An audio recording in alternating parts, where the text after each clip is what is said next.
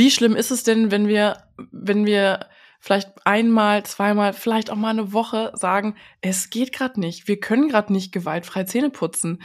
Ist es schlimm oder ist es okay? Muss man dann da besonders auf die Ernährung achten? Was ist dein Expertenrat? Ja, also Karies ist ja schon multifaktoriell. Das heißt, nur allein, weil man keine Zähne putzt, ähm, entsteht irgendwie kein Karies, sondern brauchst noch mehrere Faktoren.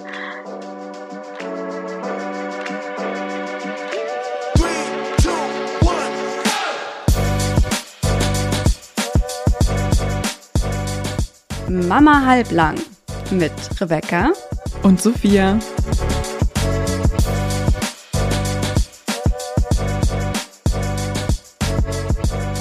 Moin und herzlich willkommen zu einer neuen Folge Mama halblang. Ich bin Sophia und Rebecca und ich, wir betreiben hier unser kleines Podcast Baby und zusammen sind wir zwei Journalistinnen, zwei Freundinnen und zwei junge Mamas. Und normalerweise hört ihr uns ja hier alle zwei Wochen zu einem Überthema, zu dem wir unsere Erfahrungen und Anekdoten austauschen, sowie auch recherchierte Fakten servieren. Und immer wieder haben wir aber auch Specials, so wie dieses hier heute, wo wir eine Expertin einladen, die eure Fragen aus der Community beantwortet und diese Community, unsere, findet ihr bei Instagram unter mamahalblang.podcast. Und bevor ich jetzt hier schon wieder zu viel rede, geht als allererstes unsere berühmte Frage an unseren Gast heute. Liebe Michaela, herzlich willkommen. Hi, ähm, wie schön. Wie ist denn gerade deine Stimmung? Bist du Team Zerquetscht, Team Rakete oder Team What the fuck? Äh, ich glaube, ich würde sagen Team Rakete, aber schon, es ist Sonntagabend, 20 Uhr, nach 20 Uhr, ich würde schon sagen, ähm, äh, im Landeanflug, würde ich sagen. Rakete im Landeanflug. Geht mir ganz genauso. Und wie schaut's bei dir aus, Rebecca? Wie geht's dir? Wie geht's dir gerade in deiner Schwangerschaft? Gib uns mal ein kleines Update. Ich bin eher so eine ausgebrannte Rakete gerade. Ähm, ich, Auch schön. Ich, ähm, na, ich war jetzt, ich hatte die Woche über jetzt nicht so super viel zu tun oder so, aber ich war in so einem, kennt ihr das, in so einem Urlaubsblues, wenn man aus dem Urlaub zurückkommt und sich denkt so, boah, ja. nee, eigentlich hätte ich noch viel länger da bleiben können und gar keinen Bock jetzt auf den Alltag. Ähm, ich habe auch mega das Fernweh noch. Ich google die ganze Zeit, was man irgendwie nochmal machen könnte, bevor das zweite Kind oh kommt. Oh ähm, nee, und heute äh, heute war meine Tochter wahnsinnig schlecht drauf. Ich habe keine Ahnung wieso, ich habe keine Ursache gefunden, nichts, was ich irgendwie in Anführungsstrichen reparieren könnte. Wahrscheinlich einfach so, wie wir alle mal Scheißlaune haben. Und es war einfach wahnsinnig anstrengend heute. Mein Mann und ich haben uns die Kleine immer so hin und her geworfen und jeder konnte dann sich mal kurz rausziehen. Das war ganz gut, aber ähm, ja, äh, der Tag steckt mir in den Knochen und ich äh, bin gespannt, was uns heute hier erwartet. Ich hatte tatsächlich wieder das All-Inclusive-Paket dieses Wochenende mit meinen Schwiegereltern. Wurde umsorgt. Und mein Mann und ich hatten gestern auch äh, den ganzen Tag Ausgang. Ist auch so geil. Früher muss man immer seine Eltern fragen, um auszugehen. Dann ist man ganz lange sehr frei. Und sobald man Kinder hat, muss man die eigenen Eltern wieder fragen, um ausgehen zu können, weil man halt den Babysitter braucht. So, ihr Lieben, wir starten jetzt aber hier heute in das Thema. Es geht heute um das Thema Zahngesundheit bei Kindern. Ihr habt schon im Titel gelesen. Und Michaela, du bist Zahnärztin und du arbeitest in einer Zahnarztpraxis. Und dort habt ihr eine extra Kindersprechstunde. Warum genau ist das denn überhaupt nötig und was ist das Besondere daran? Ja, genau. Also super wichtig, finde ich. Ne? Also man hat so als Zahnärztin, als Zahnarzt hast du irgendwie so ein Studium, das geht so fünfeinhalb Jahre. Und von Kinderzahnmedizin hörst du irgendwie aber gefühlt fast nichts. Also ich habe, glaube ich, auch, es ist natürlich eine super theoretische ähm, Ausbildung, auch praktisch natürlich. Ich hatte vielleicht, weiß ich nicht, zwei Kinder in meinem Studium auf dem Zahnarztstuhl und dann war es das. Und dann gehst du eben raus in die Welt, in die große, weite Welt und ähm, hast, was so Kinderzahnmedizin eigentlich angeht, gar keine Ahnung. Und dann ist es ganz gut, wenn es eben diese Spezialisierung gibt für Kinderzahnmedizin. Das geht nochmal zwei Jahre. Und hört man ja irgendwie auch ganz oft, ne? Kinder sind irgendwie keine kleinen Erwachsenen und wenn man so überlegt und so mal so Hand aufs Herz, wer geht irgendwie gern zum Zahnarzt? Das tun, glaube ich, wir Erwachsenen am wenigsten. Das ist irgendwie furchtbare Geräusche, furchtbare Gerüche. Entweder ist es super hell und grell oder ist irgendwie super so, so eine dunkle Einöde da.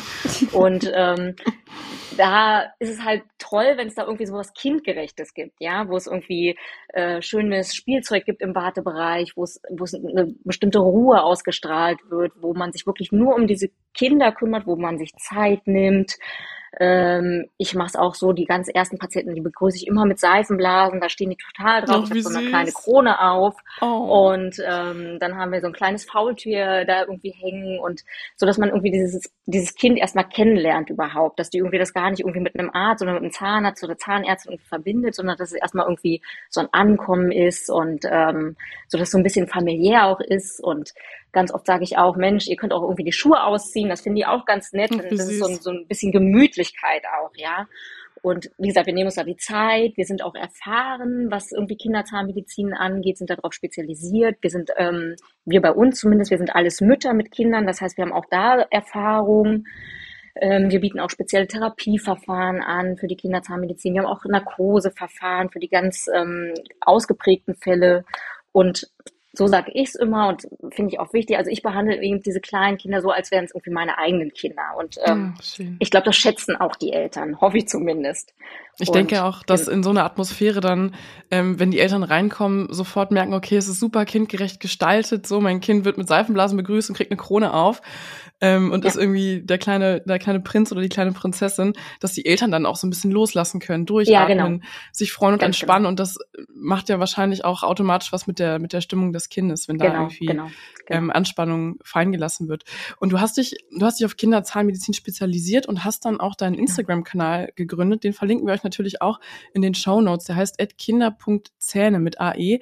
Und wenn ihr verlässliche Infos von einer Zahnärztin und Mama braucht, dann schaut auf jeden Fall bei Michaela vorbei über den Link in den Show Notes. Und wir haben ja auch unsere Community im Vorfeld befragt und da haben sich so zwei große Themenblöcke herausgestellt. Ähm, und das beschäftigt die meisten Mamas da draußen richtig doll. Und zwar sind das durchbrechende Zähnchen beim Baby, wenn das Baby Schmerzen hat, nicht gut schläft, tagsüber schlecht drauf ist, Unruhezustände hat und viel weint. Und das zweite große Thema ist das Thema Zähneputzen, ähm, was man so als Endgegner betiteln kann, glaube ich. Ähm, und auch andere Themen war dabei, wie zum Beispiel der Schnuller oder auch ähm, die Angst vor Fehlstellungen durch den Schnuller. Der Zuckerkonsum hast du gerade auch schon angesprochen mit dem Honig, ähm, was es mit dem Fluorid auf sich hat, was denn gesunde Snacks sein könnten. Und ich habe mir gedacht, wir können mal so eine kleine Babychronik abfahren. Also die verschiedenen Phasen von Baby bis Kleinkind einmal besprechen und welche Herausforderungen und Besonderheiten auf uns Eltern zukommt und wie man damit am besten umgehen sollte. Also, Ja, super. dann starten wir mal bei der Geburt. Jawohl, wir starten bei der Geburt, denn meine Hebamme im Krankenhaus hat mir damals erzählt, es gäbe Babys, die mit Zähnen auf die Welt kommen. Ist es wahr, Michaela? Und hast du sowas schon mal gesehen? Gibt's tatsächlich, ist super selten. Ähm, ich persönlich habe es noch nicht gesehen, aber es wird im Studium gelernt, es wird auch in diesen Fortbildungen gelernt, aber ähm, gibt's tatsächlich. Ähm, man nennt das dann so Hexenzahn, Mhm. warum auch immer. Oh Mann. Finde ich auch so ein bisschen abwertend, ne?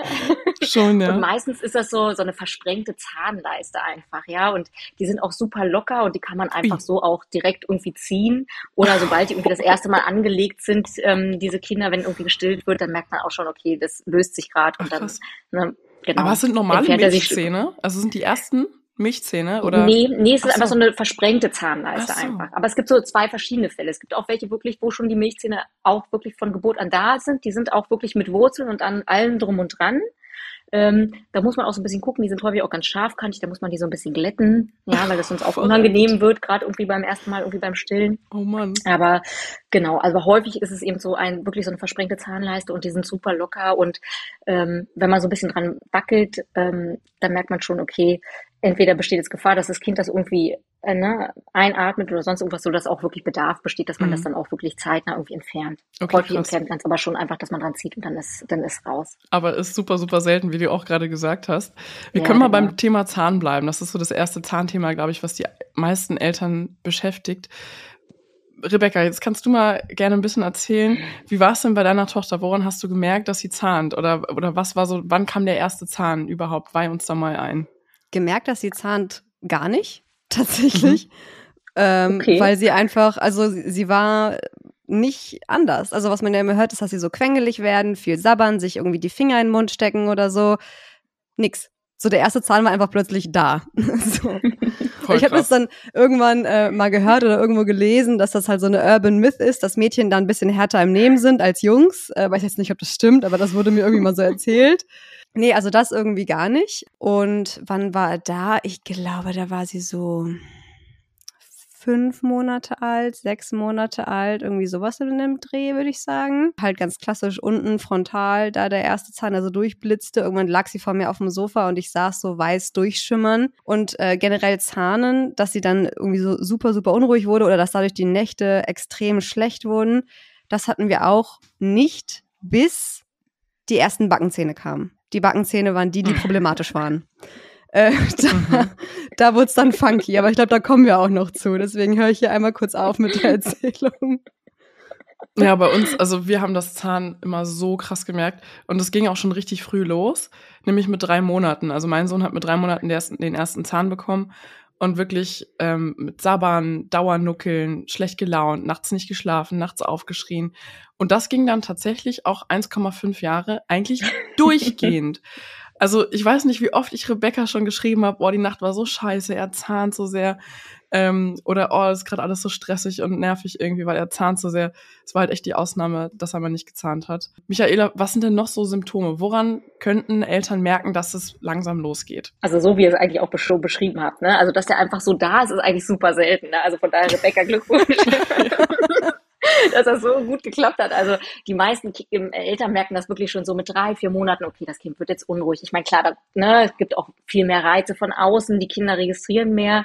Es kommt so ein bisschen alles so zusammen. Die werden so unruhig, sind quengelig, dann wirklich diese geröteten Wangen sind auch immer so ein super mhm. Indikator dafür, ne, dass da eine wahnsinnige gute Durchblutung gerade in diesem Mundbereich stattfindet.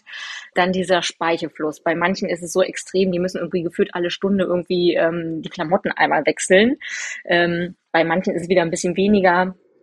Die wollen irgendwie ständig ähm, an die Brust, aber auch irgendwie nur, um sich zu beruhigen. Andere verweigern ganz und gar irgendwie die Brust, weil es irgendwie so schmerzhaft ist. Ähm, dann reiben die sich gern auch so im Ohrbereich. Da muss man mhm. immer so ein bisschen aufpassen, dass man das nicht irgendwie verwechselt mit einer Mittelohrentzündung.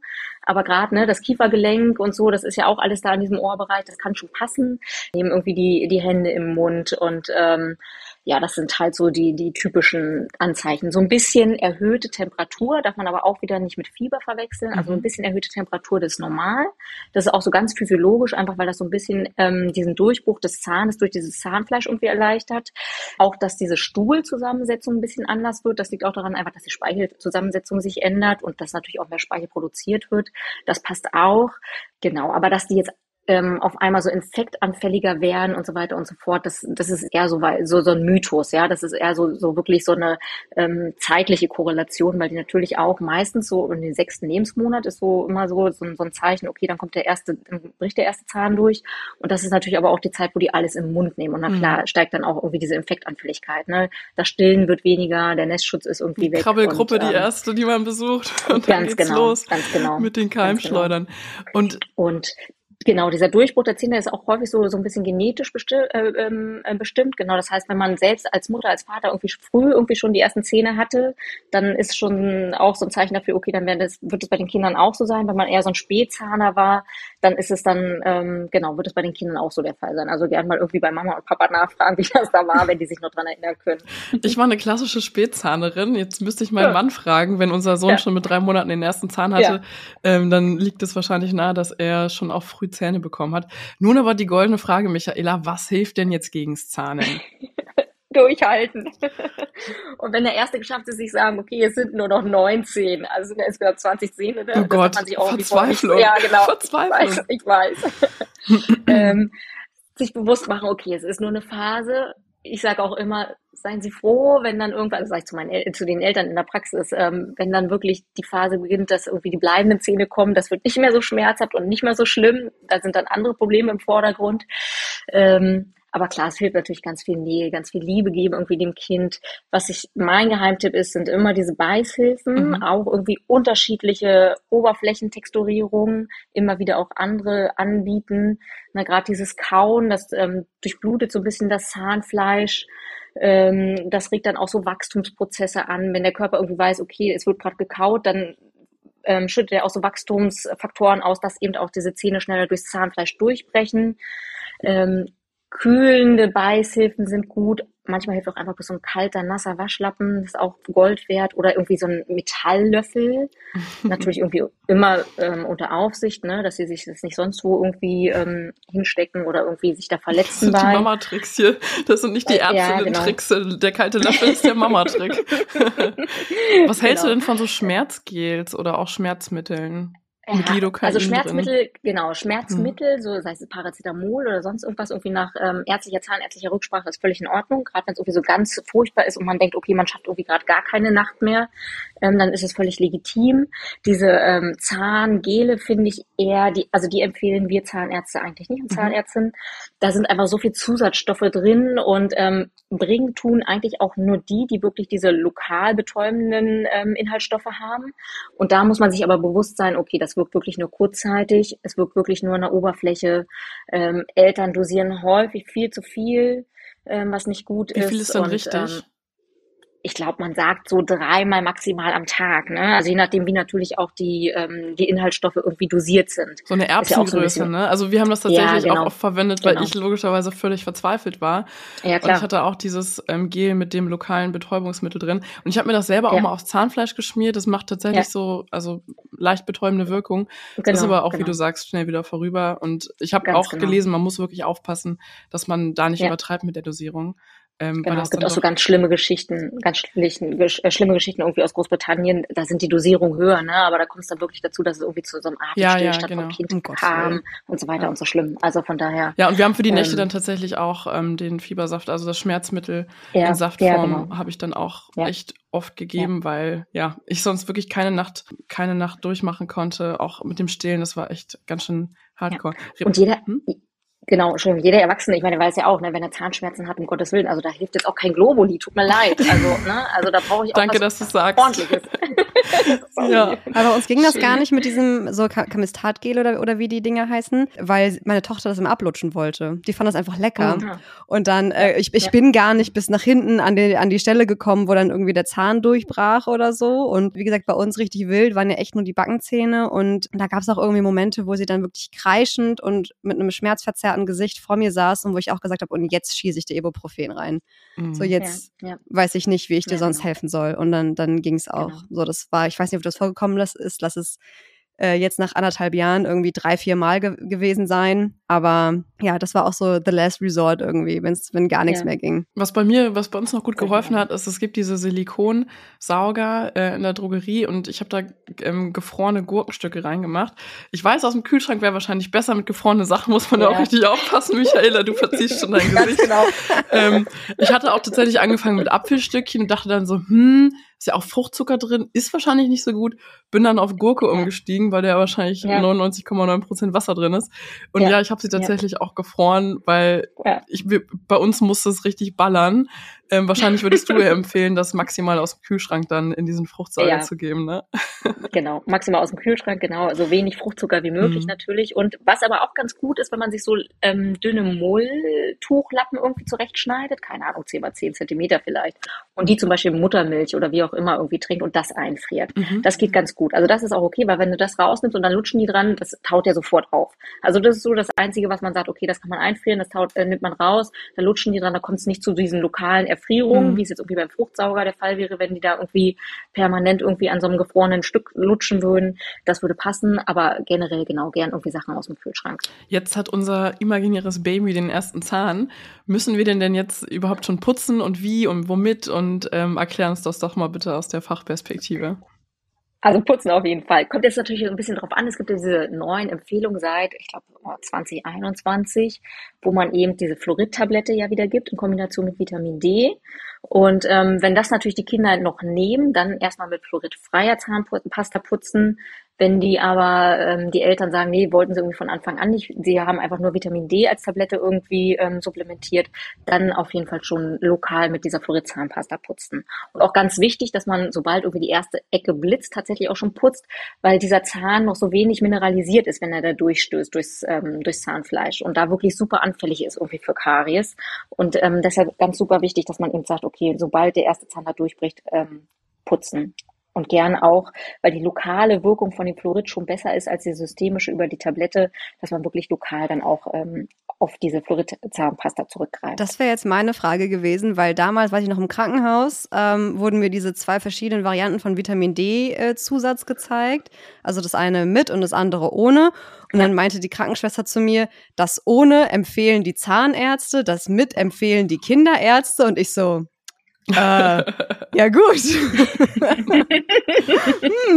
hm. Ich habe mich dann für genau, das ohne entschieden, ja. weil ich dachte, na ja, da geht's ja. doch um Zähne und wenn dann Zahnärzte das eher ja. sagen, nicht so, ist das für mich die logische Variante. Ja, wir haben das auch so. Ähm, wie, wie, wie ist es denn? Also wirklich lieber darauf genau. verzichten und dann mit der Zahnpasta zuführen oder?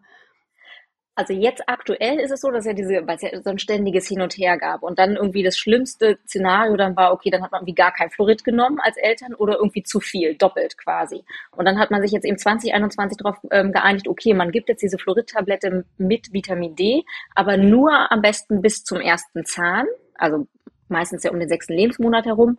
Und dann switcht man sofort um eben auf diese lokale Fluorid-Zahnpasta. Mhm dass man vorher, bevor der Zahn eben durchgebrochen ist, schon dieses Fluorid gibt. Da gab es eben so eine neue Studie, oder neu ist die auch nicht, aber da gab es eben diese Studie, dass damit eben das Kariesrisiko pro eingenommenen Lebensmonat um das 2,5-fache, glaube ich, war es, ähm, reduziert wird. Okay. Ja, aber nur bei den Milchzähnen. Hatte jetzt irgendwie keinen Einfluss auf diese bleibenden Zähne. Ne?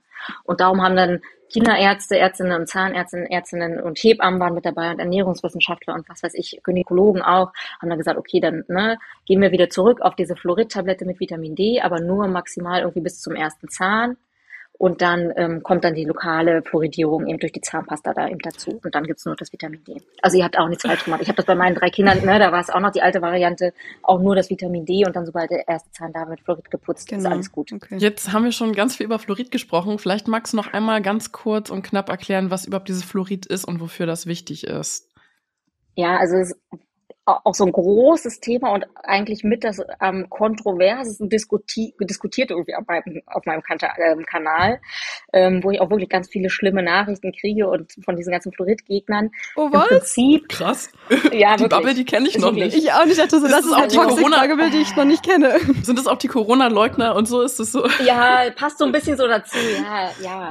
es ist halt so viele Unwahrheiten und so viele ähm, Studien, die es eben zu diesem Fluorid gibt, die aber irgendwie falsch interpretiert werden. Mhm. Ist tatsächlich so, wenn man in Deutschland sich an diese Dosierung hält, dann ist man wirklich safe und da ist man im grünen Bereich und es kann nichts passieren. Ne, das ist so eine Verbindung, so eine chemische, einfach so ein bisschen wie das Chlor auch. Ne, wenn wir irgendwie, das, das würden wir normal, wenn wir das Fluor oder das Chlor irgendwie zu uns nehmen würden, das wäre für uns giftig natürlich, aber in Verbindung mit Natrium zum Beispiel, das Natriumchlorid, alles gut. Mhm. Ne? Wir nehmen ganz normal unser Kochsalz, passiert nichts und genauso ist es mit dem Fluorid auch. Und Fluorid, wir haben es sowieso schon natürlicherweise irgendwie in unseren Knochen, in unseren Zähnen und ähm, unser Zahn muss man sich so ein bisschen vorstellen wie so ein Gitter und ähm, da ist auch ganz viel Hydroxylapatit drin, ist jetzt sehr chemisch. Und ähm, Säuren von Bakterien lösen dieses Gitter so ein bisschen auf, indem sie eben dieses Hydroxylapatit da rauslösen. Dann wird der brüchig und dann entsteht, entsteht halt dieses Loch. Und unser Fluorid durch die Zahnpasta, das baut sich eben in dieses Gitter rein und macht diesen Zahn eben widerstandsfähig mhm. ja, gegenüber diesen Säuren und ähm, schützt den Zahn dann quasi vor Karies. Das ist eigentlich schon alles. Und ähm, die Studien, die es da gibt, die wurden dann irgendwo in Brasilien gemacht. Da gab es dann auch eine Trinkwasserfluoridierung mit viel zu hohen Werten. Und also das ist nicht auf Deutschland, Österreich, Schweiz und so weiter übertragbar. Alles gut. Das heißt, wir putzen die Zähne entweder mit einer Zahnpasta mit Fluoridzusatz oder ohne, je nachdem, ob wir mit dem Vitamin D zusammen Fluorid supplementieren oder nicht. Nun ist meine genau. Frage, womit putzen wir die Zähne? Nehmen wir so einen kleinen Silikonschrubber, so einen Silikonbeißer oder einfach eine kleine normale Bürste? Geht auch eine Erwachsenenbürste? Was ist denn am besten? Oder so Fingerhüte gibt es also auch. Idealer Entschuldigung. Genau, die meinte ja. ich ja. Mit Ach so, Silikon, okay. diese kleinen silikon Ja, aber es gibt ja auch so Sticks, wo dann nur so kleine Ponökel so rausgucken, wo man dann so, deswegen, ich dachte, das meinst du, deswegen. Whatever, also was, alles, was, was es draußen gibt. Michaela, was ist am besten? der Markt ist groß, Ey, so auch so kleine Fingerwaschlappen. Ja, ja, schön. ja stimmt. Da so Mit so Silberionen hatte ich auch am Anfang zweimal genau, benutzt, genau. irgendwo aufgehangen zu trocknen, nie wieder in die Hand genommen, weil ich das irgendwie auch unpraktisch fand. Ähm, ja, vor allem mit dem Silber ist ja auch so ein bisschen kritisch, so was diese Umwelt angeht und Antibiotikaresistenzen und so weiter und so fort. Aber okay, das Fass machen wir nicht jetzt. Also auch. Das machen wir beim nächsten genau, Mal. Auch. Also womit putzen wir am ähm, also besten? Also, also am besten mit so einer kleinen Kinderzahnbürste. Ich sage immer am besten auch direkt mit so einem runden Bürstenkopf. Gibt es auch nicht so viele auf dem Markt, muss man leider sagen, mit diesem runden Bürstenkopf. Einfach weil der am besten auch alle Flächen von diesem einzeln stehenden Zahn irgendwie mhm. erreicht. Ja, und dann soll der einen schönen festen Griff irgendwie haben, diese, oder diese Zahnbürste einen schönen festen Griff und rutschfest und am besten noch irgendwie bunt und dann weiche ähm, Borsten, damit es irgendwie auch nicht irgendwie schmerzhaft ist an den Zähnen. Und am besten aber, wie gesagt, mit dieser Zahnbürste. Wenn jetzt Kinder aber super sensibel drauf reagieren, weil ne, es ist ein wahnsinnig ähm, sensibler Bereich da auch im Mund. Ne? Jeder, der sich da mal im Mund irgendwie hat rumfassen lassen, der weiß, dass es echt unangenehm ist. Und so empfinden das in Kinder auch. Und wenn die da echt wirklich, ähm, wirklich, so, wenn man so Kandidaten hat, die so wirklich super sensibel ist, dann bietet es sich an, dass man erstmal wirklich mit so einem Silikonfingerling das probiert, dass man die so ein bisschen dran gewöhnt, ganz vorsichtig, oder auch erstmal mit so einem Mullwaschlappen oder wie auch immer und sich dann so langsam steigert. Ja, aber idealerweise tatsächlich schon direkt mit der Zahnbürste. Wenn man es ganz toll machen will, no pressure, beginnt man auch schon bereits bevor der erste Zahn durchgebrochen ist. Ohne Zahnpasta natürlich, aber man gewöhnt so ein bisschen das Kind daran, keine Ahnung, dritter Monat oder so, dass man schon ein bisschen mit so einem Mulltuch auch da einmal an der Kauleiste entlang fährt, damit das Kind weiß, okay, ist völlig normal, was hier passiert, einmal am Tag, meinetwegen, äh, Mama, Papa wischen mir da gerade so ein bisschen in, ähm, den Mund sauber, ist alles super. Dann ist es so ein bisschen leichter dann, wenn der Zahn da ist, auf diese Zahnbürste umzusteigen. Fürs das, zweite Kind ähm, dann. Ja. Genau, ich, wollt, ich genau. wollte gerade sagen, ich wollte gerade sagen, das klingt danach, als könnte man es ähm, bei einem drei Monate alten Baby wunderbar in die Abendroutine mit einbauen. Aber ich weiß aus genau. eigener Erfahrung, dass man mit einem drei Monate alten Baby manchmal auch ein paar andere Sachen zu tun hat und manchmal ja. einfach froh ist, wenn man den kleinen Flo irgendwie im Schlafanzug oder auch nicht im Bett versenkt hat. Ähm, ja. Genau. Und zu diesem Zeitpunkt bekommt dann unser Baby entweder die Flasche mit abgepumpter Muttermilch oder mit Prämilch oder wird auch gestillt. Michaela, wie hängt denn die Zahngesundheit mit der Milchernährung zusammen? Macht die Flasche mehr Karies? Oder ist auch sowas wie Langzeitstillen tatsächlich gefährlich für Kinder? Ähm, also da sind die Studien auch so ein bisschen kontrovers und mh, mm, da gab es auch lange wirklich diese Lehrmeinung, okay, Langzeitstillen macht definitiv Karies. Und da bin ich aber ganz froh, dass da gerade in der Zahnmedizin momentan so ein Wandel stattfindet, Gott sei Dank, weil, glaube ich, auch immer mehr Zahnärztinnen irgendwie ähm, in diesen Beruf einsteigen und diese alt ehrwürdigen Zahnärzte irgendwie diesen Beruf verlassen und das ist auch gut. Ähm, also jetzt ohne, ne? Aber ganz gut, dass da so ein bisschen moderne, moderner Flair so ein bisschen ähm, reinkommt und auch ähm, Zahnärzte irgendwie dabei sind, die auch aus eigener Erfahrung sprechen. Und ähm, da gibt es zum Beispiel Studien, die sagen, okay, im ersten Lebensjahr ist das so, dieses Stillen wahnsinnig kariesprotektiv. Da sind irgendwie Inhaltsstoffe in dieser Muttermilch und das ist auch bewiesen, die schützen vor Karies. Und dann gibt es aber irgendwie die nächste Studie, die sagt, okay, ab dem zweiten Lebensjahr, da macht es dann aber auf einmal Karies, wo man dann sich dann auch denkt, okay, was ändert sich denn an der Muttermilch? Da ändert sich doch irgendwie gar nichts, ja. Es sind doch eher irgendwie die Faktoren, die drumherum spielen. Irgendwie die weitere Ernährung oder irgendwie das Zähneputzen oder vielleicht auch soziale Faktoren. Und das wird aber in diesen Studien irgendwie nach dem zweiten Geburtstag irgendwie gar nicht mehr irgendwie beachtet. Und das ist auch die große Kritik. Und ähm, neueste Lehrmeinung ist tatsächlich, äh, Mutter und Kind entscheiden, wie lange gestillt wird. Und das finde ich auch gut so, ähm, weil ganz ehrlich, ich habe da auch irgendwie keinen, keinen Anspruch drauf, jetzt irgendwem zu erzählen, dass derjenige jetzt irgendwie aufhören soll zu stillen. Ja, das ist irgendwie außerhalb meines ähm, Bereichs, tut mir leid. Und ähm, dass die eben auch sagen, dass insgesamt der Nutzen von diesem Stillen eben überwiegt gegenüber dem, dem, ähm, ähm, dem Kariesrisiko. Und dieses Langzeitstillen, dass da wirklich da auch, dass man solche Fälle mal hat in der Praxis, das liegt, glaube ich, bei irgendwie zwei Prozent maximal. Ja, wenn weiterhin irgendwie mit Fluorid geputzt wird, Kontrolltermine wahrgenommen wird, ist das völlig in Ordnung. Und was man aber auch sagen muss, dass ähm, die Muttermilch natürlich schon einen klaren Vorteil hat gegenüber irgendwie der Säuglingsnahrung, mhm. ja, dieser Formularnahrung. Das schon ähm, einfach von den Inhaltsstoffen her, von diesen ähm, Lactoferin, was da mit drin ist und irgendwelchen Antikörpern. Und die sind tatsächlich, ne, hatte ich ja gesagt am Anfang, dass die eben schützend sind vor diesen Kariesbakterien, auch ähm, gar nicht so kariogen sind. Das heißt, dieser, dieser Leitkeim, dieser Streptok ähm, äh, Streptococcus mutans, den es ja gibt für diese Karies, ähm, der kann eigentlich diesen, diesen Milchzucker aus dieser Muttermilch gar nicht so in Säuren umwandeln, wie er es jetzt macht, wie bei der Säuglingsnahrung. Ist denn nachweislich ja. bei Pränahrung das Karies ähm, Risiko höher? Also wurde das mal untersucht? Ähm, ich meine ja. Hm. Ich meine ja. Ich habe einfach weil diese äh, schützenden ähm, Faktoren eben fehlen. Ja, Rebecca. Ja, was aber. So, sorry. Ja.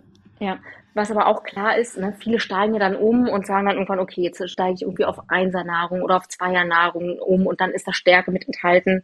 Das ist auf jeden Fall sehr ähm, Karies ähm, ähm, begünstigend, weil da natürlich Stärke, Kohlenhydrate drin sind. Weil da freuen sich natürlich die Kariesbakterien und machen da gerne irgendwie dann auch ähm, entwickeln da ihre Säure und machen dann Karies. Ich, äh, ich schalte mich mal kurz ein, weil ich ja hier dieser mhm. äh, Prä ja. Prämilchkandidat in der Runde bin. Also wir sind irgendwann, wir, wir haben zwar kurzfristig, haben wir, glaube ich, die, die Einsermilch gegeben und vielleicht auch eine Handvoll mal die Zweier sogar, aber im Grunde sind wir bei der Prämilch geblieben. Äh, jetzt ist, davon ist sie jetzt Gott sei Dank vor zwei Wochen losgekommen, komplett mit allem. Wie alt ist sie jetzt, musst du dazu sagen? 20 Monate. Das, das, das war's jetzt mit der, mit der Milch bei, bei diesem Kind. Und was mir aber auch ganz oft ges gesagt wurde, einmal zu den ähm, Inhaltsstoffen, ähm, was ich finde, was auch jetzt als Nichtmediziner so ein bisschen auf der Hand liegt, dass irgendwie kein menschengemachtes Produkt an das Naturgegebene sozusagen so richtig rankommt in ja. dem Sinne. Aber dass ein Kind ja an der Brust anders trinkt als ähm, an der Flasche. Und weil die Brust, wenn man so einen Querschnitt irgendwie sieht, super weit hinten quasi im Mund ist. Und bei der Flasche ist das logischerweise nicht der Fall, wie wenn wir einen Strohhalm im Mund haben oder so. Und dass deswegen auch eher die Zähne umspült als jetzt die Muttermilch. Bin ich da richtig informiert? Genau, ganz wichtiger Punkt, genau. Das ist, ne, diese Brust, wenn die richtig ähm, ja im Mund des Kindes ist, dann ist sie wirklich ganz, ganz hinten und umspült maximal irgendwie hinten die Backenzähne, maximal. Ähm, und auch was so ähm, diese Mundmotorik und diese ganze Muskulatur und sowas angeht, da ist auf jeden Fall auch dieses Saugen an der Brust viel, viel ähm, sinnvoller und physiologischer, als es jetzt aus der Flasche ist. Und man ähm, beugt da viel, viel mehr irgendwie Zahnfehlstellungen zum Beispiel vor, als wenn man jetzt irgendwie das Kind aus der Flasche trinken lässt. Ja. Wir aber, sind aber wahrscheinlich alle drei froh, dass es die, die Flaschennahrung gibt für ganz, Kinder. Genau. Ähm, und aus welchem Grund auch immer, das ist auch wichtig, hier das nochmal zu betonen für mich, aus welchem Grund auch immer eine Mama die Flasche gibt, das ist völlig okay und völlig in Ordnung. Und wir bleiben aber beim Thema Saugen, denn das Saugen ist ja ein angeborenes Grundbedürfnis der Babys und so sichern sie sich letztendlich auch ihr Überleben. Und da kommt bei ganz, ganz vielen der Schnuller ins Spiel. Mein Sohn hat nie einen Schnuller genommen, egal welche Form ich ausprobiert habe. Er hat immer die Brust präferiert und äh, so habe ich mich teilweise auch manchmal echt geopfert und auch die Zähne zusammengebissen, obwohl ich nicht mehr konnte. Einfach weil es keine andere Möglichkeit die Zähne zusammengebissen. Haha. no pun intended. Ähm, fünf Euro in die schlechte Wortspielkasse, Rebecca.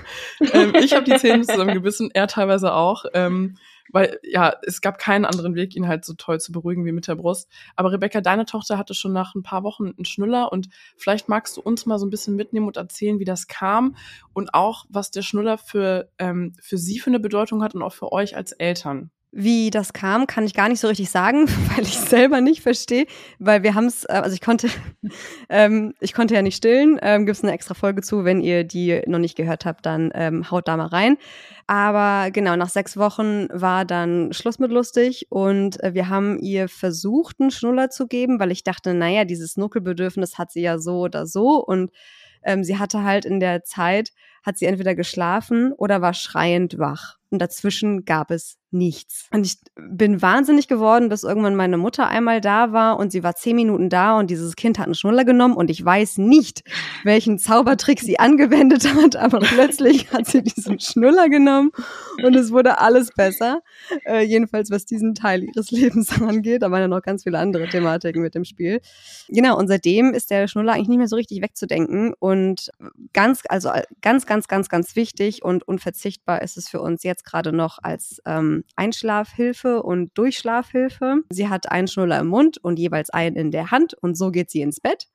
ähm, damit sie ähm, in der Nacht irgendwie, wenn sie den ausgespuckt hat, irgendwann wieder einen findet ähm, und äh, weiter schläft, ohne dass wir aufstehen müssen. Und ich erzähle erstmal ganz kurz chronologisch und dann, wo ich gerade stehe, weil gerade auch über die Kita-Eingewöhnung, als sie ein Jahr alt war und so die Zeit danach und dann kam ja so eine krasse Krankheitsphase bei uns. Es ist halt für sie, glaube ich, assoziiert sie damit Sicherheit, Ruhe, Vertrautheit. Ähm, es ist wie so eine Art Kuscheltier. Und das ist es für sie noch. Wenn sie einen Schnuller in der Hand hat und einen im Mund, dann fühlt sie sich selbstbewusst. So kommt sie jedenfalls rüber. Und ich habe, ich weiß gar nicht, ob bei dir, Michaela, oder irgendwo anders, aber mir, mir wurde auch irgendwie bei Instagram wurden dann so Beiträge reingespült, wie man am besten mit so einer Schnuller-Abgewöhnung anfängt und wie man das so macht. Und ich weiß auch, dass in der Kita versuchen sie die Schnuller tagsüber, also wenn, sie, wenn die Kinder nicht schlafen sollen, so wenig wie möglich einzusetzen, sondern halt nur, wenn sie sich wehgetan haben oder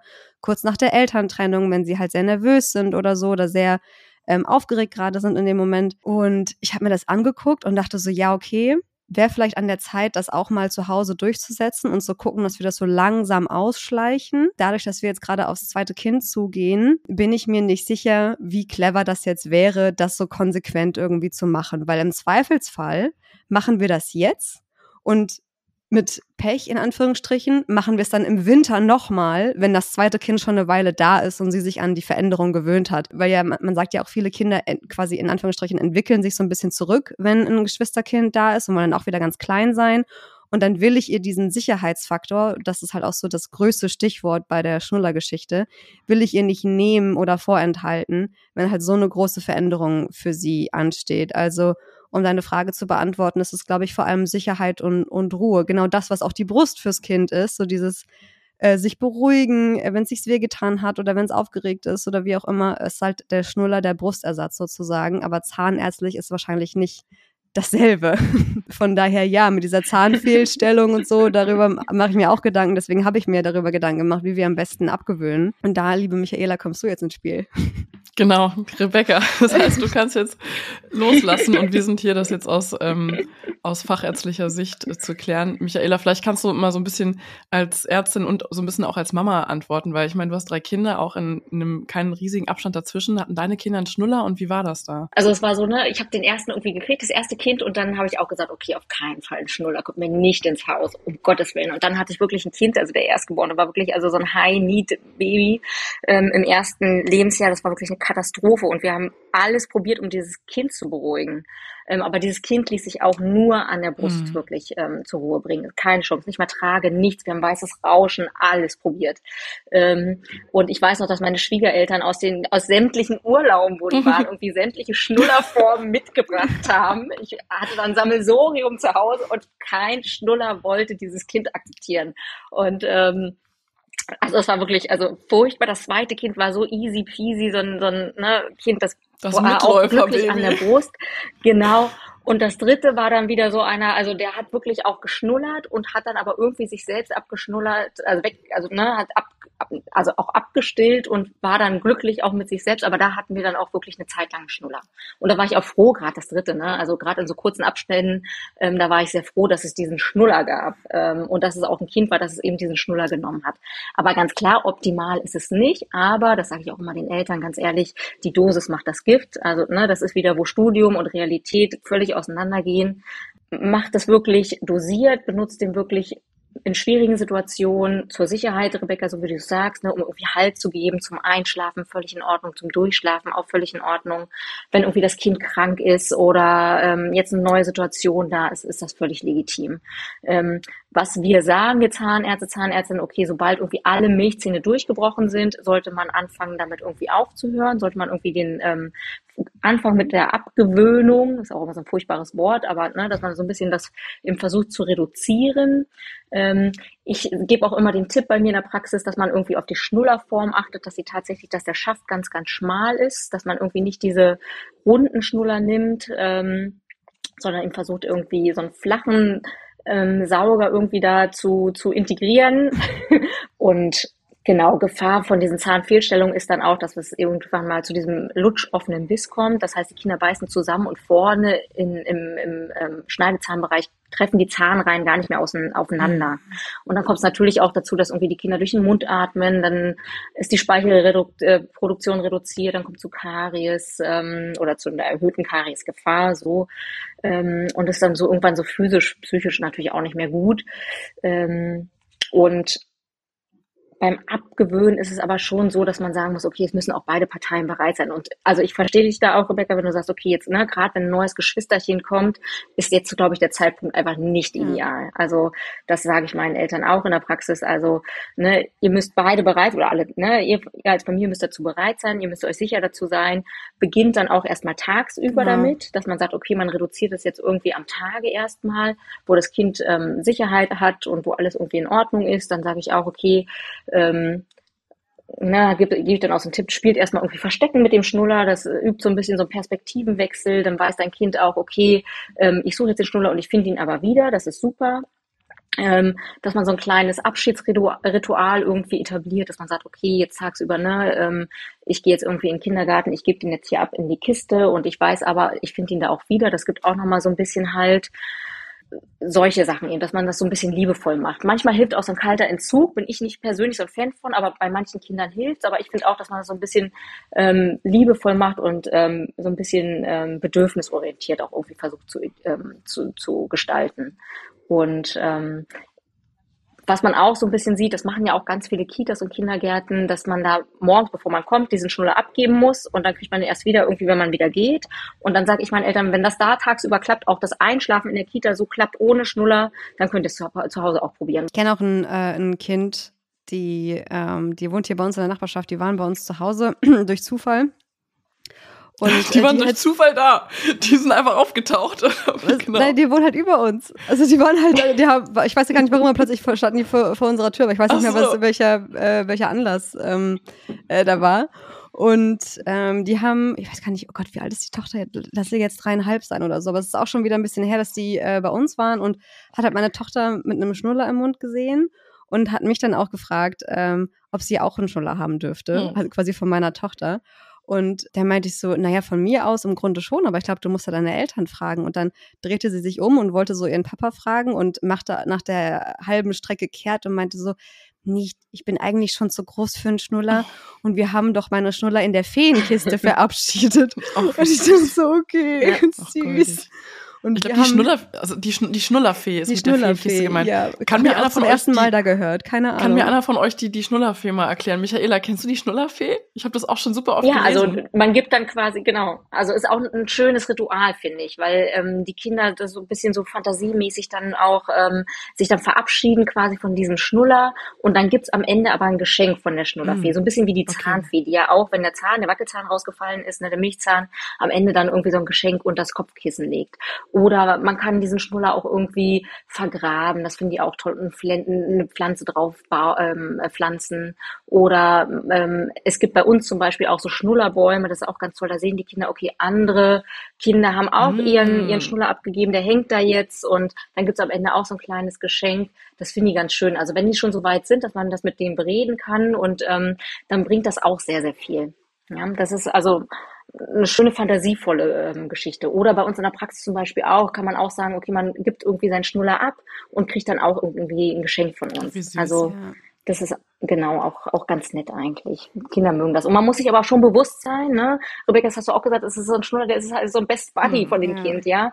War jahrelang, irgendwie ein, zwei, drei Jahre irgendwie immer dabei und ähm, das ist schon hart für die, da auf einmal ähm, Tschüss zu sagen. Das äh, muss einem auch bewusst sein, dass das nicht einfach mal von jetzt auf gleich irgendwie fun funktioniert. Ich eine sagen, tragbare ja. Brust, ne? Ich meine, das heißt, ja, die du das ja, immer genau. dabei hast. Genau. Wir haben hier im Flur, wir haben eine Schüssel, wo wir alle Schnullis sammeln, weil wir auch schon Zehntausende verloren haben. Ich weiß nicht, in welchen Ecken äh, wir beim Umzug irgendwann vielleicht ähm, Schnuller wiederfinden werden.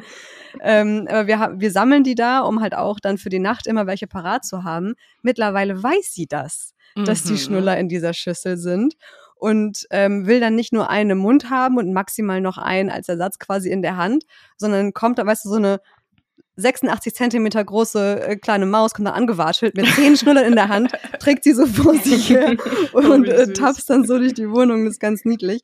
Und ähm, ja, was ich halt wirklich ähm, halt machen möchte, ist dieses am Tag reduzieren. So, also dieses dann auch mhm. außer Sichtweite haben, es sei denn, sie tut sich weh oder so, dass sie dann auch gar nicht irgendwie ja den Schuller sieht und dann das Bedürfnis dazu entwickelt, sondern es erstmal gar nicht genau. ähm, da ist. Und ich habe da direkt nochmal eine Frage dazu, weil du hast gesagt, ähm, spätestens abgewöhnen oder ist so die generelle Empfehlung, wenn alle Milchzähne da sind. Was ist dann eigentlich so der normale Zeitraum, wann im Durchschnitt alle Milchzähne da sind? So ungefähr so mit zwei, zweieinhalb Jahren. Okay, alles klar. Auch wir noch Zeit. plus minus ein paar Monaten, aber ungefähr so zwei, zweieinhalb. aber auch das ist ja wieder nur eine Faustregel, ne? Und Michaela, wir lieben Expertinnen, die Augenmaß haben ähm, und nicht irgendwie nur das, was in den Richtlinien steht, irgendwie runterbeten, sondern auch selbst Mamas sind und einfach wissen, wie die Realität aussieht. Ähm, ich, ich weiß gerade, wie das ist, ein bisschen mit dem Abstillen, weil ich das Stillen einfach tagsüber und auch abends zum Einschlafen und auch nachts, nachts gerade deutlich reduziere.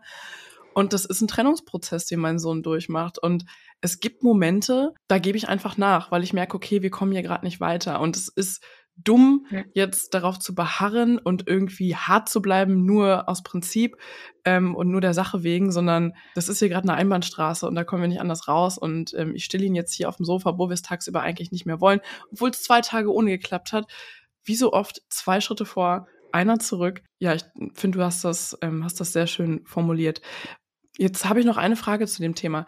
Wenn jetzt die Milchzähne eine Fehlstellungen haben, die, wie du beschrieben hast, ähm, durch, durch zu viel Schnuller oder zu ähm, oder, oder falsch geformte Schnuller, hat das Auswirkungen auf die bleibenden Zähne? kommt immer darauf an, wie das Ausmaß ist. Ähm, dieser Kiefer und ähm, diese Zähne, das ist alles ja drumherum noch relativ weich, wenn die sehr, sehr klein sind, noch die Kinder. Und die Zunge, die formt halt auch den Oberkiefer aus. Das denkt man gar nicht, was für eine Kraft irgendwie diese Zunge hat. Und diesen Schnuller, durch diesen Schnuller kommt eben diese Zunge oben nicht an diesem Gaumen zu liegen, weil einfach dieser Schnuller da im Weg ist. Und dann ist es dann häufig so, dass eben dieser Oberkiefer viel zu schmal ist und sich viel zu schmal entwickelt. Und dann sieht man schon bei den Milchzähnen, okay, das ist schon sehr eng ja. Und dann weiß man schon, weil die Milchzähne sind ja kleiner als die bleibenden Zähne. Dann denkt man sich, okay, wo soll da noch irgendwie so ein ähm, bleibender Zahn dann hinpassen? Und dann im gleichen Atemzug ist aber auch so, dass der Unterkiefer eben den Oberkiefer so als Leitschiene benutzt beim Wachsen. Und wenn der Oberkiefer schon zu schmal irgendwie sich entwickelt hat, dann kann eben dieser Unterkiefer auch nicht mit nach vorne ne, wachsen. Und dann kommt es so zu einer, so einer Unterkieferrücklage. Also es hat schon, hat schon Auswirkungen dann auf jeden Fall auch auf die bleibenden Zähne. Dann muss man so ein bisschen gucken, okay, die Zunge hat nie irgendwie diese Zungenruhelage, so wie es sein soll, sondern liegt immer unten am Mundboden und nicht irgendwie oben am Gaumen. Dann ähm, ist das Schluckmuster wahrscheinlich auch noch so ein bisschen kindlich. Das heißt, beim Schlucken kommt es immer dazu, kann man auch mal gern mal testen. Ähm, wenn die Kinder schlucken, dann stößt die Zunge so oben an die Frontzähne und drückt die so vorne nach vorne quasi. Ähm, ist auch so ein typisches Zeichen. Und ist aber jetzt auch nichts, was man jetzt irgendwann mal später kieferorthopädisch wieder richten könnte. Klar, ist nervig, ist wahrscheinlich auch finanziell blöd, aber ähm, ist jetzt nicht, was man nicht irgendwie wieder, was nicht händelbar mhm. wäre. Ja, Sprachprobleme, klar, spielen irgendwie auch eine Rolle, dass man dann vielleicht Logopädie in Anspruch nehmen muss. Aber das kann natürlich auch alles passieren, wenn man irgendwie genetisch so ein bisschen vorbelastet ist, dann kann das auch mal passieren, dass man irgendwie eine Zahnspange braucht. Gibt es da einen Unterschied zwischen Schnuller und Daumenlutschen? Das gibt's. Ähm, der Sch ähm, Schnuller ist ja relativ weich, also zumindest die es in Deutschland gibt. Ne? Die sind flexibel und weich. Das gibt ordentlich nach. Und so ein Daumen, da ist ja der Knochen im Weg. Also da kommt schon echt oft zu diesem lutschoffenen Biss. Mhm. Das hat man schon echt oft. Ähm, der sich dann auch nicht wirklich wieder so zurück zurückbildet, wie als beim irgendwie so ein, so ein wie es jetzt beim Schnullerkind, sage ich mal, der Fall wäre. Also es ist schon, schon blöd. Und so ein Schnuller kann man ja irgendwie dann, ne, der ist schnell außer Sicht. Da kann man irgendwie liebevoll mit diesem Abgewöhnen irgendwie ähm, anfangen. Bei so einem Daumen wird's dann schon schwierig, weil der ja. ist immer parat. Ja, das ist und die Kinder, die wirklich am Daumen lutschen, die äh, machen das auch relativ lang, muss man ehrlicherweise sagen.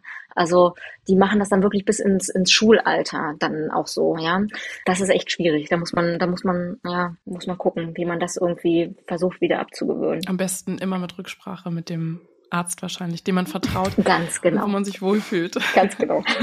Dann gehen wir mal mit unserem imaginären Baby so ein bisschen weiter in der, in der Chronik. Dann geht's ja irgendwann so langsam mit der Beikost los. Ob jetzt mit Zähnen oder ohne, ähm, man kann ja die Beikost einführen, ob Kinder Zähne haben oder nicht. Und dazu hatten wir das Special mit der Ernährungsberaterin Yassin. Und das Kind bekommt dann wahrscheinlich den ersten Löffel Karottenbrei oder auch Pastinake, irgendwann Fleischbrei, abends mit Getreide, mit eventuell auch Kuhmilch oder auch mal ein Obstbrei zwischendurch. Ab wann wird denn das Thema Zucker relevant und wo müssen wir da wirklich aufpassen? Wo versteckt er sich auch vielleicht, wo man ihn nicht unbedingt erwartet? Eigentlich wird schon von, also direkt äh, am Anfang eigentlich relevant. Ne? Man fängt ja schon irgendwie an, klar mit diesem Mittagsbrei in der Regel. Der ist erstmal noch nicht irgendwie mhm. süßlich, mhm. wobei man ja schon durch Karotte irgendwie guckt, dass es irgendwie süßlich mhm. schmeckt. Wobei man Gott sei Dank jetzt auch irgendwie ja auf Pastinaken geht. ist auch so eine ne, Gemüsesorte, aber gut. Pastinaken kennt man erst Thema, als Mama, wenn das Kind mit Brei anfängt. Vorher ist ein Pastinaken noch nie genau. über den Weg gelaufen. Ganz genau. Und ähm, dann fängt man eben mit diesem Obstbrei mhm. ja irgendwann an. Und das ist ja auch völlig in Ordnung. Ähm, dann, ich kenne es ja auch, ne, man hat irgendwie keine Zeit, dann kauft man diese Gläschen, die fertig sind und da ist die Industrie echt fies, weil die natürlich versucht, die so irgendwie zu süß wie möglich irgendwie zu gestalten, damit Kinder das natürlich auch akzeptieren und auch mal irgendwie nicht nur ein Löffelchen davon probieren, sondern irgendwie so ein ganzes Glas leer machen. Und da tricksen die schon ganz gerne und fügen da irgendwie dann auch natürlich kein Zucker, ist ja nicht, ne? Da steht dann natürlich Süße nur aus Zuck, äh, nur aus Früchten. Ähm, und ähm, tricksen aber, indem die dann irgendwie Fruchtsaft dazu mischen und Fruchtsaftkonzentrate und so weiter und so fort. Ähm, Und das trainiert natürlich zum einen diesen Geschmack auf süß, was ja die Kinder lieben, und ähm, ist natürlich sehr viel Fruchtzucker drin enthalten. Und ich glaube, die WHO, die sagt ja auch, man soll dieses verarbeitete Obst, das soll irgendwie nicht mehr als 10 Gramm Zucker enthalten, ne? auch Fruchtzucker pro 100 Gramm Produkt. Und wenn man mal auf so ein Gläschen guckt, da ist schon echt viel drin.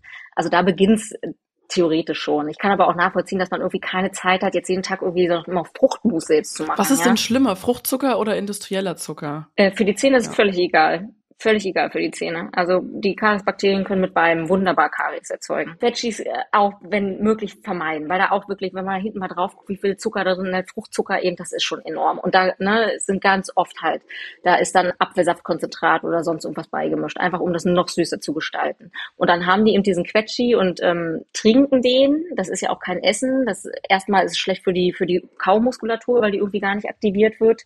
Ähm, und dann haben die so ein Quetschi irgendwie intus mit relativ viel Fruchtzucker, sind aber trotzdem noch hungrig. Ja, also das mhm. sättigt ja auch nicht. Das ist irgendwie so mal ganz nett, aber so richtig, dass sie irgendwie davon dann satt werden, ist auch nicht. Auf der anderen Seite, wenn es dann aber irgendwie zur nächsten Mahlzeit, zur richtigen Mahlzeit kommt, sind die dann aber schon irgendwie auch wieder so gesättigt, dass die irgendwie nicht richtig zur richtigen Mahlzeit essen. Also so eine, so eine, so eine Spirale sozusagen. Oder so Fruchtriegel, das war bei uns auch eine Zeit lang halt so, ne, weil die natürlich auch, mein Sohn hat es halt immer gegessen, auch gerade so unterwegs. Ich, also ich hatte auch echt eine anstrengende Zeit mit ihm die ersten anderthalb Jahre und so ein Fruchtriegel war einfach so ja. oft etwas, was mir einfach mal fünf Minuten ermöglicht hat, auch unterwegs. Ja. Ähm, ja. Und aber ich, ich wusste natürlich auch, auch die ganze Zeit, das ist eigentlich fast ein Schokoriegel. Genau, man muss es so als Süßigkeit betrachten, ja. ganz genau. Und was natürlich auch schwierig ist, aber ganz ehrlich, habe ich bei meinen ersten Kindern auch, ne, auch falsch gemacht. Man koppelt so Essen an Situation ja. und an Emotionen. Soll man ja mhm. eigentlich auch nicht machen, ja. Also Emotionen an Essen äh, knüpfen war also bei mir auch ganz bewusst der Fall. Mein Sohn war schlecht drauf im Supermarkt, ähm, hat irgendwie angefangen zu schreien. Ich weiß, ich brauche aber noch zehn Sachen. Zack, hier eine Maus Maisstange äh, oder ein Fruchtriegel und dann lief der Laden irgendwie ja. halbwegs. Ähm, ist nicht optimal, aber hey, ganz oft haben wir im Alltag auch keine anderen Möglichkeiten. Ne? Uns fehlt einfach dieses Dorf. Wir sind oft im Alltag ja, alleine ja. und ich glaube, keine Mama muss sich da draußen schlecht fühlen, ähm, wenn sowas ab und zu mal gereicht wird. Aber Michael, du sprichst ja hier als Expertin und den Input wollen wir natürlich auch von dir.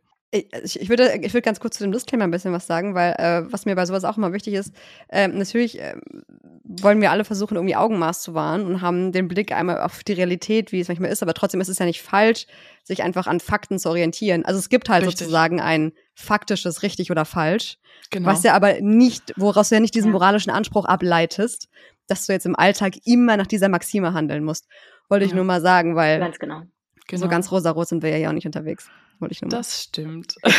so sieht's aus. Ja. Aber das sind ja auch alles Dinge, wo man sich so sagt, okay, das können wir jetzt gerade vielleicht erlauben, weil wir putzen heute Abend auf jeden Fall gründlich die Zähne. Ja. Stichwort Zähneputzen. Genau. Lass uns mal diesen Berg besteigen. Das Thema war bei uns ja eine Zeit lang auch der reinste Krampf. Und am Anfang habe ich natürlich alle Tipps und Tricks ausprobiert, äh, die so kursieren. Das können wir gleich gerne nochmal sammeln. Und es hat immer nur zeitweise so ein kleines Pflaster auf eine klaffende Wunde geklebt. Und der Gipsverband für diese Wunde ist jetzt bei uns auf jeden Fall ähm, ein Video auf dem Handy, das mein Sohn schauen darf, während ich ihm in Ruhe und super gründlich und ganz entspannt die Zähne putze. Und ich lasse es da auch nicht drauf ankommen, ob er es abends braucht oder nicht. Also mein Mann macht es zum Beispiel ohne Video. Bei mir kriegt er dieses Video. Ähm, darauf freut er sich, da rennt er wirklich schon schreiend ins Bad und ist total happy. Bevor ich hier den Anschein mache, dass es immer alles so einfach und easy und happy ist, Rebecca, erzähl du doch gerne mal, wie das Thema so bei euch gerade läuft und in letzter Zeit lief. Ja, ich bin hier so der Gegenpol, weil so einfach das Zahnen bei uns war, umso schwieriger ist dann irgendwie das Zähneputzen geworden. Und mit schwierig meine ich praktisch unmöglich in der ersten Zeit, weil äh, wir haben dann auch irgendwie alles ausprobiert, den, den Ort gewechselt, dass das nicht im Badezimmer stattfindet, sondern halt irgendwie in der kuscheligen Umgebung. Wir haben es auch mit, äh, mit Fernsehsendungen probiert, mit einem YouTube-Video auf dem Handy. Äh, wir haben es mit, weiß ich nicht, ich glaube insgesamt sechs verschiedenen Zahnbürsten funktioniert, äh, probiert, mit verschiedenen Zahnpasta-Sorten. Ich äh, keine Ahnung. Also es war, ich, ich, ich kann auch gar nicht richtig beschreiben, wie es dann bei uns war, weil im Grunde kann ich einfach nur sagen, es war ein Schreikrampf. Und ich war dann in Anführungsstrichen froh, wenn sie so geschrien hat, dass ihr Mund aufging und ich ihr die Zähne putzen konnte. So, also anders kann ich es nicht sagen, weil, weil so sah das aus. Ähm, weil ich auch wusste, genauso wie, wie, wie bei Sophia, wir gehen da auch ähm, einfach relativ locker mit, mit Zucker um, also im Sinne von, wir versuchen so die goldene Mitte zu wahren, ähm, dass es eben okay ist, ab und zu mal, aber jetzt nicht irgendwie in einem Übermaß oder so. Und wenn ich halt wusste, sie hat an dem Tag irgendwie ein Quetschi gegessen, wäre es vielleicht sinnvoll, jetzt richtig die Zähne zu putzen.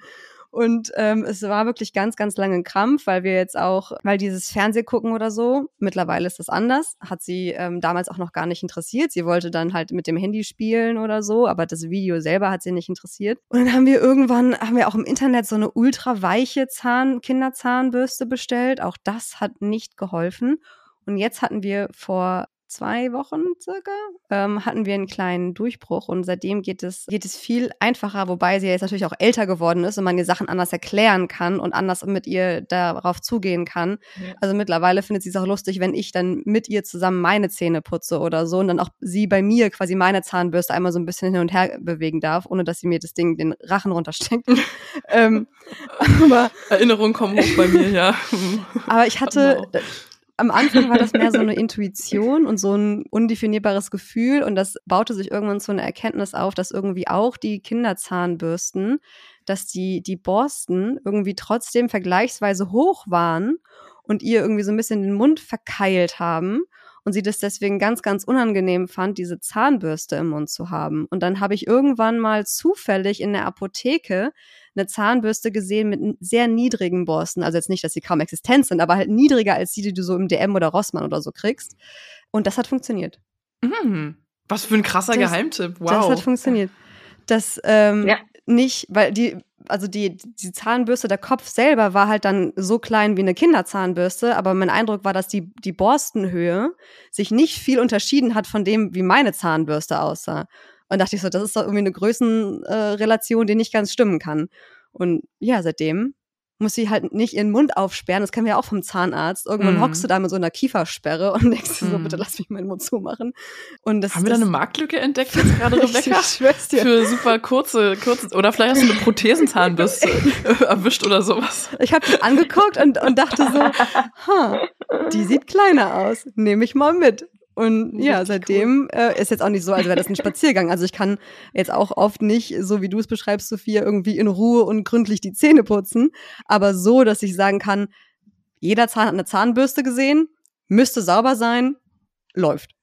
So, da, ich habe da auch noch mal eine Anschlussfrage vielleicht dazu, wenn es darum geht jetzt, wie wir Zähne putzen und zwar halt so die Technik, die wir anwenden sollen in Anführungsstrichen. Also man hat ja vielleicht bei sich irgendwann mal gelernt, so kreisende Bewegungen und so weiter und wie man so von den Bewegungen her am besten einem Kind die Zähne putzt ist wirklich ein Prozess, so wie du es eigentlich auch beschreibst, Rebecca, ne? also bei ganz vielen Kindern. Und ich würde auch sagen, wahrscheinlich sind so 80 Prozent bei mir in der Praxis, die sagen, okay, es läuft überhaupt nicht. Ähm, und die meisten, die wirklich sagen, ab diesem Zeitpunkt hat es irgendwie Probleme gemacht, war so ungefähr so mit anderthalb Jahren. Also da sagen wirklich die meisten Eltern, okay, jetzt wird schwierig. Das ist aber auch so die Phase, wo die Kinder ja so eine Autonomie entwickeln wollen und wo es wirklich dann kritisch wird, dass es irgendwie da mit ähm, zusammentrifft, ähm, ne, zeitlich. Und dann ist es tatsächlich so, wenn die dann älter werden und man besser mit denen irgendwie kommuniziert, kommunizieren können und ähm, die das auch verstehen, dass es dann eben auch besser läuft. Man muss natürlich irgendwie so ein bisschen am Ball bleiben. Aber es ist tatsächlich so, dass wirklich, also wie gesagt, ne, also wir sind nicht allein, wir sitzen nicht ähm, allein in diesem Boot. Es sind wirklich, betrifft viele Eltern. Und ähm, ich sage dann auch immer den Eltern, ja, versetzen Sie sich mal in die Lage. Ich meine, man kann mal so ein kleines Experiment machen und lässt sich mal vom Partner, von der Partnerin irgendwie mal die Zähne putzen. Ja, setzt sich so gegenüber, das wird eine Katastrophe werden. Ja, also ähm, weil man da gar kein Gefühl hat, bei jemandem Fremden im Mund irgendwie ähm, einen Druck auszuüben oder eben zu, ähm, ja, viel Druck auszuüben, zu wenig oder Druck wie tief rein echt, ähm, ich habe nämlich letztens mal, ich habe letztens mal geschaut, wie tief ja. überhaupt ich rein muss. Also weil ich hatte das Gefühl, ich schieb ihm die immer zu tief rein. Und dann habe ich mal geguckt und der, der Bürstenkopf ja. muss einfach nur im Mund verschwinden und das war's. Also ich muss nicht noch tiefer rein. Ich habe irgendwie teilweise ja, genau. auch viel zu hart hinten genau, reingehackt. Genau, weil unsere Erwachsenenzähne gehen ja viel weiter nach hinten. Wir haben ja viel mehr. Ne? Die Milchzähne sind ja nur 20. Das hört dann da, auf einmal hört ja da auf. Also genau. Also das ist immer so ein schönes Experiment, was ich immer den Eltern sage, probieren Sie es mal. Und ähm, ich sage auch immer, halten Sie durch. Wichtig ist, dass man irgendwie so ein bisschen am Ball bleibt. Ähm, das aber niemals mit Gewalt macht, weil dann kommt man auch in so einem Teufelskreis, dass dann irgendwie da wirklich nur Geschrei ist und ähm, das soll es natürlich auch nicht sein. Und sobald die Kinder irgendwie diese Zahnbürste sehen, schon irgendwie weglaufen, dass man es immer irgendwie probiert, auch spielerisch zu versuchen, auch jegliche Tricks, ne, was du schon gesagt hast, Rebecca, man probiert mal eine andere Zahnpasta. Das bringt schon manchmal ganz viel bei den Kindern, weil kennen wir Erwachsenen auch. Wir mögen die eine Sorte und das ist gut und sobald es eine neue ist, denkt man, meine Güte, was habe ich denn hier jetzt irgendwie erwischt? Ähm, dass man sich da so ein bisschen durchtestet, dass man die Zahnbürsten durchtestet. Gerade diese ultra sanft Zahnbürsten bringen auch ganz viel, berichten auch ganz viele Eltern, dass das auch so ein kleiner Gamechanger war. Ähm, elektrische Zahnbürsten, ähm, sagen auch ganz viele Eltern, das war jetzt irgendwie, ne, weil die sehen die Kinder, okay, Mama und Papa putzen irgendwie elektrisch, jetzt will ich auch elektrisch putzen. Was soll ich damit so einer Handzahnbürste? Oder dass man ne, das entkoppelt, einmal zeitlich, einmal örtlich. Weil natürlich gerade abends, zumindest berichten es die Eltern, oder so merke ich es bei mir auch, da haben die Kinder am wenigsten Lust ja. zu putzen. Die sind müde, die haben irgendwie, ne, die Luft ist raus, bei uns Eltern ist die Luft raus, dass man dann sagt, okay, man probiert es vielleicht dann eben mal vor dem Abendbrotessen als erstes oder dann irgendwann direkt nach dem Abendbrotessen, dann spielt man noch zusammen, liest noch ein Buch, macht sich dann erst im Bad fertig, dass man das irgendwie so ein bisschen zeitlich und örtlich eben entkoppelt, dass sie gar nicht damit, das mit damit mit verbinden, mhm. Zahnbürste, ich muss ins Bett sofort. Weil viele denken, ich will doch gar nicht, doch gar nicht irgendwie ins Bett und schlafen. Ich will erst mal irgendwie noch mit Mama, Papa kuscheln. Ja, dass man diesen Bindungstank generell auffüllt am Ende des Tages, dass man erstmal irgendwie miteinander kuschelt und ähm, sich Zeit nimmt und ähm, dann erst irgendwie da zum Zähneputzen kommt. Oder dass man auch mal gern Rollen tauscht, wenn vielleicht schon ältere Geschwisterkinder da sind, ähm, dass die mal dieses Zähneputzen zum Beispiel auch übernehmen. Ich habe auch mal einen Trick gelesen, dass man sagt, ähm, also dass man das so umdreht und sagt, nein, bitte, bitte nicht den Mund aufmachen, auf keinen Fall die Zahn. Du nimmst jetzt auf keinen Fall die Zahnbürste im Mund. Was machst du da schon wieder? Geht natürlich auch nur bei älteren Kindern, also mit einem anderthalbjährigen, der checkt das noch nicht. Ja, ja genau. Cool. Wird's auch schwierig, genau, genau. Oder viele Kinder wollen mhm. auch die Kontrolle haben, ne? Merke ich auch bei mir in der Praxis, die wollen alles genau sehen. Dann habe ich so einen kleinen Spiegel und die wollen genau mhm. sehen, was ich da irgendwie treibe. Und da hilft es dann auch, dass man das Kind auf den Schoß nimmt und dass man gemeinsam vorm Spiegel putzt, damit die wissen, was passiert hier eigentlich, was macht denn Mama, Papa hier jetzt überhaupt mit mir. Ähm, das bringt auch schon so ein bisschen viel. Ähm, mhm. Vorbild sein, aber ist man sowieso. Die sehen ja auch, dass man selbst irgendwie Zähne putzt, ja. Dass man so eine kleine Zahnputzgeschichte erzählt von irgendwelchen Seepiraten, das findet mein Sohn ganz toll, wenn man da so ein bisschen fantasievoll wird.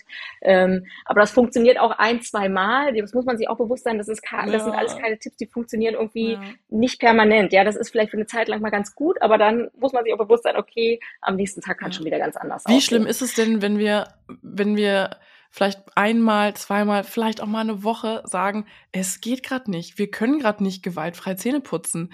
Ist es schlimm? Oder ist es okay? Muss man dann da besonders auf die Ernährung achten? Was ist dein Expertenrat? Ja, also Karies ist ja schon multifaktoriell. Das heißt, nur allein, weil man keine Zähne putzt, ähm, entsteht irgendwie kein Karies, sondern brauchst noch mehrere Faktoren. Unter anderem auch die Ernährung. Und die Ernährung ist da wirklich ein super wichtiger Punkt, weil ähm, das muss man auch sagen, das, was man sich mit Ernährung kaputt macht, sozusagen, das kann man auch mit Zähneputzen nicht irgendwie wieder in den Griff bekommen. Ja, also dass man auch wenn das Kind mal krank ist oder sonst, ist es völlig in Ordnung, wenn man mal irgendwie ein, zwei Tage sagt, okay, wir putzen jetzt keine Zähne oder ist gerade momentan eine Sonderspirale drin, dass irgendwie auch da keiner mehr an den Mund rankommt, dass man auch mal sagt, okay, dann sind es drei, vier, fünf Tage mal, dass man sagt, keine Zähne werden geputzt. Ne? Aber genau, ganz wichtig, dass man dann auf die Ernährung achtet, viel Wasser trinken lässt, ja, ähm, damit irgendwie auch der Speichel so ein bisschen die Chance hat, irgendwie für diese Remineralisierung zu sorgen. Und dann sollte man aber schon probieren, wieder wirklich ähm, mit diesem Zähneputzen zu beginnen. Manche Kinder sagen, okay, ich habe jetzt eine ganze Woche lang nicht geputzt, jetzt will mhm. ich auch gar nicht mehr putzen. Das ist so ein bisschen, ne, muss man so ein bisschen vorsichtig sein. Und bei manchen ist dann aber so ein Knoten, der dann platzt, wo die dann sagen, okay, jetzt kann ich wieder.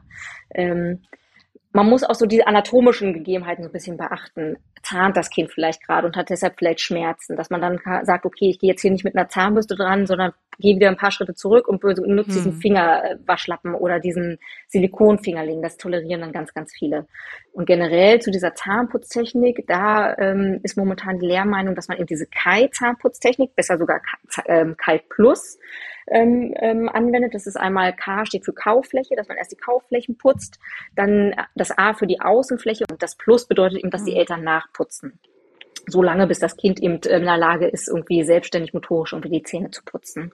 Und das in kreisenden Bewegungen und gern von Rot nach Weiß, also vom Zahnfleisch zum Zahn hin. Und ähm, das ist so aktuell diese Lehrmeinung zu dem, zur Zahnputztechnik. Kriege ich nicht so hin. Ich bin froh, wenn alle Zähne halbwegs sauber sind nach dem Zähneputzen. aber, aber gut zu wissen. Und was natürlich auch gibt, wenn man gerade so einen ganz krassen Fall hat zu Hause und man Angst hat, dass man überhaupt irgendeinen Zahn erwischt, erwischt dann sage ich, okay, dann, ähm, ne, liebe Eltern, dann überlegt euch, dass ihr erstmal so eine kleine Systematik reinbringt. Dass ihr montags, mittwochs, freitags immer nur oben putzt, meinetwegen. Oder dass ihr dienstags, donnerstags, samstags dann eben nur unten putzt oder nur die Außenflächen. Genau, dass man so ein bisschen so eine kleine Systematik hat, dass man auch weiß, okay, heute ist der Tag, heute machen wir die Fläche und ähm, dann habe ich die aber zumindest abgearbeitet, dann ist mhm. halt morgen eine andere dran. Ihr Lieben, ich würde behaupten, wir haben das Thema Zahngesundheit bei Babys und bei Kleinkindern echt komplett durchgekaut. Sorry, der musste sein. Ich mache auch mal 5 Euro in die schlechte Wortspielkasse. Ähm, Rebecca, liegt dir denn irgendwie noch was auf dem Herzen? Wurde noch eine Frage nicht geklärt von dir? Eine Frage habe ich tatsächlich noch. Mhm. Und zwar, da habe ich auch immer unterschiedliches gehört. Wann empfiehlst du den ersten Zahnarztbesuch mit Kind? Super wichtig, genau. Ähm, sobald der erste Zahn da ist. Also, und das spricht auch für eine gute Zahnarztpraxis, wenn man anruft und die sagen, okay, sie können kommen ähm, dann weiß man schon, okay, die sind einigermaßen, denen kann ich vertrauen. Viele sagen, nee, ach, vor dem zweiten Geburtstag brauchen sie nicht kommen, aber wirklich, sobald der erste Zahn da ist, einmal vorbeigucken. Der Zahnarzt, die Zahnärztin macht da nicht viel mit dem Kind. Wenn sie Glück hat, ne, oder er, dann kann man mal so einen Blick in den Mund erhaschen, kann ein bisschen Fluoridlack auftragen. Ähm, aber es geht da eigentlich auch mehr um die, ähm, die Beratung und die Aufklärung der Eltern. Dass es eben auch wirklich ähm, nicht später irgendwie zu kariösen Zähnen kommt. Also darum geht's eher auch um ein bisschen Anamnese. Wird Fluorid irgendwie, Fluoridsalz genutzt, wird irgendwie, werden Fluoridtabletten genommen, kann man da noch irgendwie was ähm, besser machen? Wird ein Schnuller genutzt, kann man da vielleicht mal die Schnullerform ein bisschen ändern? Darum geht's eigentlich eher. An euch Hörerinnen da draußen, wir sind noch nicht ganz am Ende, aber wenn euch die Folge bis hierhin gefallen hat, dann hinterlasst uns gerne eine 5-Sterne-Bewertung und folgt uns hier auf Spotify oder Apple. Und jetzt kommt noch unsere kleine Rausschmeißer-Fragenrunde, Michaela. Das sind immer drei Fragen, die wir unserem Gast stellen. Und das dient einfach so zur Auflockerung, dass man mit so einem kleinen munteren Schnack irgendwie hier aus der Folge sich rausquatscht. Ähm, und ich habe drei Fragen für dich vorbereitet, wenn du bereit bist. Sehr okay. schön. Ich bin bereit. Ich kann mich aber immer so schlecht für das eine entscheiden. Aber das sind keine Entweder-Oder-Fragen. ähm, ich fange einfach mal an. Also meine erste okay. Frage ist völlig random. Ähm, das machen wir auch ganz gerne, so komplett andere Themen dann nochmal aufmachen. Was war dein erstes Auto und zu welcher Gelegenheit hast du es gekauft oder bekommen? Ähm, das war ein ganz alter weißer Ford Fiesta. Das war einfach den, ich war dann 18 und musste irgendwie vom Dorf in die Stadt zum, zum Gymnasium und den hat mein Papi irgendwie mir gegeben, weil er den sonst, sonst selbst gefahren war auch mein ist. Erstes und, Auto. Genau, ein alter Ford Fiesta. Vermisse ich. Ja, ich hatte auch einen alten Ford Fiesta, aber auch echt alt. Rebecca, was war dein erstes Auto? Äh, ja. Ein Mini One. Aha, so ein bist du also. Oh. Die feine Dame. Ja, ich habe ihn sehr geliebt. Ich habe ich hab ihn sehr geliebt. Es ist wie ein ich kleines, ähm, wie ein kleines Go-Kart, hat man sich gefühlt, wenn man da ist. Also hat man Autoscooter im normalen Straßenverkehr fahren. Ich, hab, ich bin nicht gefahren wie beim Autoscooter, aber ich, aber es war so vom hast du in dem auch schon, hast du in dem früher auch schon so viel gehupt, wie du es jetzt immer machst? Ja, Flucht? tatsächlich. Ich bin kein ruhiger Aha. Autofahrer. Mich nerven du bist Leute. ein kleiner ja. Assi-Autofahrer. Ja, ich bin kleiner Assi. Es tut mir leid. Ja, ich kriege ja morgens von Rebecca immer unsere äh, eine Sprachnachricht. Die schicken wir uns ja morgens immer. Ich krieg sie von ihr mal aus dem Auto. Das ist mein persönlicher Podcast und es war immer kein richtiger Autopodcast von Rebecca, wenn sie nicht gehupt oder geflucht hat ähm, aber kommen wir mal zur zweiten Frage, Michaela.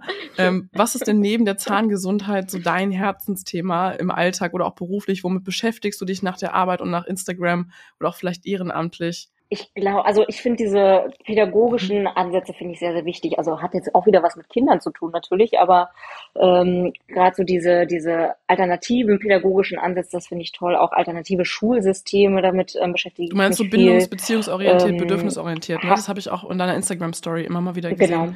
Ganz Teilst genau. du immer Sachen. Hat ja auch dann ganz direkt genau, mit deinem Job zu genau. tun, aber ja. schön. Mhm. Ja, Und genau. die letzte Frage. Dein liebstes Sommergetränk? Jetzt ist nämlich Sommer und Frühling und es wird warm und wir können uns abends oh. auf die oh. Terrasse setzen und was schlürfen. Ja, oh Gott, da habe ich so viele. Mehrfachnennung möglich, ist immer so. Also Aperol Spritz geht immer, finde ich immer gut. Weiß, Weißwein geht immer. Gerade so ein schöner Grauburgunder bin ich großer Fan von. Die haben ja auch einen ganz tollen. Also wenn da jemand Beratung hat, ist da ganz tollen am Start. Zum Thema Kinderzähne und Weißwein. Bitte einmal zu Michaela. Instagram-Account findet ihr in den Show Notes. Ich liebe die Folge jetzt schon einfach. Und wenn wir uns das alles reingepfiffen ja. haben, ähm, Hauptsache, wir putzen uns dann abends einmal schön die Zähne, weil gerade Alkohol ja auch echt viel Zucker Ganz hat. Ganz genau. Ihr genau, Lieben, wir danken vergessen. euch, dass ihr heute zugehört habt. Natürlich danke an dich, Michaela, ähm, für diese wunderbare, coole, lockere Folge. Folgt uns allen auf jeden Fall als Instagram, sehr gerne. Ähm, wir bleiben auch auf jeden Fall in Kontakt und ähm, haben weiter auf Instagram dann unsere kleine Korrespondenz. Folgt uns allen auf Instagram und auf Spotify und schaltet dann beim nächsten Mal ein. Und bis dahin machen wir alle halblang.